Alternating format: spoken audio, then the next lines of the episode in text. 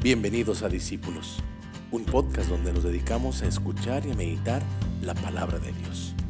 Únete con nosotros, sigamos a Jesús y encontrémonos con el verdadero Maestro.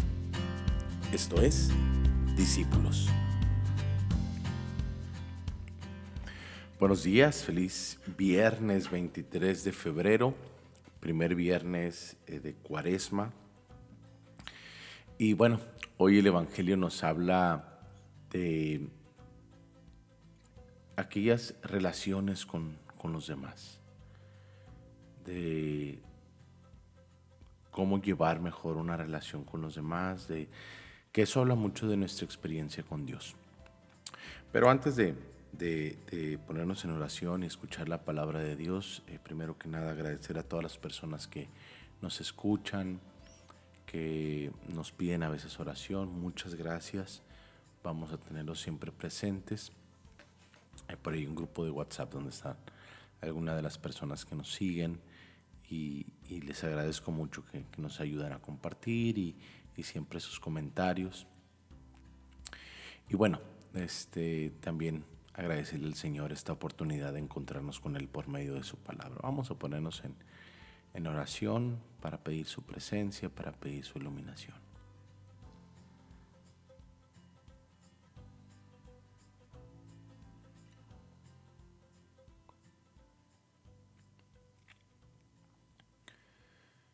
En el nombre del Padre, y del Hijo, y del Espíritu Santo. Amén. Señor Jesús, te agradecemos esta semana que, que nos regalas, esta semana que ya estamos a punto de terminar, todas las oportunidades que nos has dado de encontrarnos contigo por medio del hermano. Te pedimos que, que nos ayudes a afianzar esa relación contigo y con nuestro prójimo. Danos, Señor, ese sentimiento de reconciliación siempre, ese espíritu de fraternidad. Permítenos, Señor, convertirnos cada día más a ti. Del Santo Evangelio según San Mateo. En aquel tiempo, Jesús dijo a sus discípulos, les aseguro que si su justicia, les aseguro que si la, justicia de ustedes no es superior a la de los escribas y fariseos, no tendrán, no entrarán en el reino de los cielos. Ustedes han oído que se dijo a los antepasados, no matarás, y el que mata será, debe ser llevado ante el tribunal. Pero yo les digo que todo aquel que se irrita contra su hermano merece ser condenado por un tribunal. Y todo aquel que lo insulta merece ser castigado por el Sanedrín. Y el que lo maldice merece la ajena de fuego. Por lo tanto, si al presentar tu ofrenda en, en el altar, te acuerdas de que tu hermano tiene alguna queja contra ti, Deja tu ofrenda ante el altar, ve a reconciliarte con tu hermano y solo entonces vuelve a presentar tu ofrenda. Trata de llegar enseguida a un acuerdo con tu adversario mientras vas caminando con él. No sea que el adversario te entregue al juez y el juez al guardia y te pongan preso. Te aseguro que no saldrás de allí hasta que hayas pagado el último centavo. Palabra del Señor.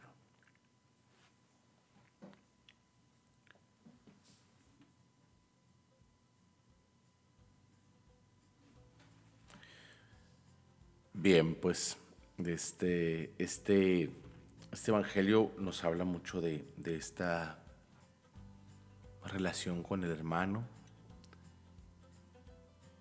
y esta relación con Dios. Es decir, mi relación con mi hermano está condicionada al, a mi amor con Dios. Ya lo hemos hablado en otros podcasts, ¿no? ya hemos hablado de algunas riquezas que tiene el Padre nuestro en cuanto a esto. ¿no? Primero que nada, que es Padre nuestro, es decir, es, es un Padre común para todos y eso nos hace hermano de todos, de tal manera que no podemos llamar a Dios Padre si no somos hermanos de todos. Eso ya lo habíamos dicho antes y ya habíamos profundizado sobre eso. Pero ahora me gustaría eh, abondar en, otra parte del Padre Nuestro, perdona nuestras ofensas como nosotros perdonamos. Es decir, el perdón de Dios está condicionado a mi capacidad de perdonar, a mi capacidad de relacionarme con mi semejante. Es muy interesante, ahorita por eso me medio trabé, porque eh, de repente tengo tres o cuatro traducciones aquí del mismo texto. Y, y en uno de, los, de las traducciones aquí que tengo, es interesante porque dice, todo aquel que se encolerice contra su hermano será reo ante el tribunal. Pero el que llame a su hermano imbécil, esa es la palabra que utiliza, discúlpeme si a alguien se le hace un poco fuerte, pero literalmente eh, el, Evangelio utiliza las palabras imbécil o renegado, ¿no? que son palabras que se citan eh, en, el, en el Targum también, eh, la palabra raká, que significa retrasado mental o estúpido, ¿no? Y es una, es una vocalización siríaca eh, del arameo raká, ¿no? Es decir, el que insulte, eh, el que, porque de alguna manera esto como que va en contra de la dignidad del hermano, ¿no? será llevado, o sea, se merece merece castigo. En automáticamente si le estás diciendo a tu hermano eh, imbécil o, retrasado mental, lo estás, no solamente lo estás ofendiendo, sino que estás faltando a su dignidad, te estás poniendo tú por encima de él. Y eso es precisamente a lo que el Evangelio nos invita, no estarnos poniendo sobre el hermano. ¿no? O sea, el, llamar a tu hermano de esos adjetivos apelativos tan, eh, a veces incluso que son muy comunes dentro de nuestro vocabulario vulgar, ¿no? Eh, hay, gente que, es parte de su jerga diaria, popular, vocal, ¿no? O sea, hablarle o decirle así, hasta de cariño, entre comillas, al hermano, eh, de, esta manera pues no, o sea, ¿por qué? Porque le estoy ofendiendo, estoy faltando a, esa fraternidad a la que nosotros los cristianos, en la que nosotros los cristianos creemos, en la que nosotros los cristianos nos movemos, en el que debe de ser nuestro lenguaje, ¿no? Entonces, e, el tratar a mi hermano como iguales dentro de la fraternidad,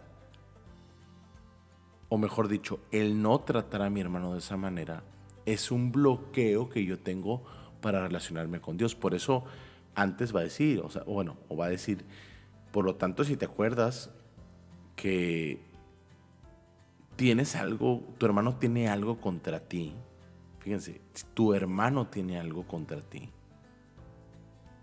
O sea, con mayor razón si tú tienes algo contra tu hermano, ¿no? Pero bueno, vamos a suponer, el otro está enojado conmigo. Deja tu ofrenda ahí, delante del altar, y ve primero a reconciliarte con tu hermano. Híjola, qué acto de caridad, ¿eh? Sea, la purificación de mi alma, eh, volviendo al, texto que, que, de alguna manera cita el Levítico, ¿no? Eh, por ahí en el Levítico se advierte que si alguien está impuro cuando va a ofrecer el sacrificio, debe interrumpir la acción y purificarse con abluciones, ¿no? Pero bueno, aquí dice, si, si estás impuro porque tu hermano tiene algo contra ti, ve a reconciliarte con él. Es decir, a la luz de esto, la caridad es la nueva condición del cristiano que nos purifica y nos capacita para ofrecer un sacrificio. Híjola, en serio que es, es muy, muy, muy, muy eh, enriquecedora esta parte. Es muy enriquecedora esta parte del Evangelio. La caridad es el sello del cristiano. Y bueno, después dice, eh, ponte enseguida de buenas con tu adversario, ya hablando de, alguien con quien tienes cierta riña, antes de, de que esto se haga más grande. ¿no? O sea, es, una máxima eh, humana, es una máxima, es, una sabiduría muy, muy, muy bonita, muy, ¿cómo lo puedo decir? Eh, no hay mejor guerra que la que no se, no se hace, o sea, que, la que, que la que no se realiza, o sea, no hay mejor pleito que el que no se celebra.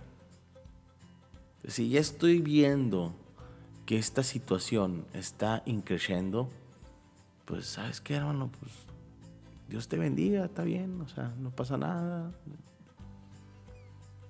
la caridad, la relación con los demás. Híjola, en serio que cómo nos cuesta trabajo, ¿eh? ¿Cómo nos cuesta trabajo como, como cristianos? ¿Por qué? Porque a veces nuestro egoísmo, nuestra soberbia, es que yo tengo la razón, es que eh, yo no le hice nada, es que eh, él me lo tomó mal, es que, híjola, sí, pues, pero como cristianos, nuestro deber híjola, y, y se los digo en serio, porque es lo también que a mí me cuesta, evidentemente, como ser humano. Pero pues estamos en proceso, ¿no? Estamos en proceso de, nuestra conversión hacia a eso va. Todos somos seres humanos, todos caemos, todos nos, eh, nos cuesta, pero hay que luchar. Ese es el punto. Luchar para estar bien con Dios, para seguir siendo discípulos. Vale. Nos vemos en el próximo episodio. Yo soy Isabel Varela. Si te gustó, compártelo. Chao.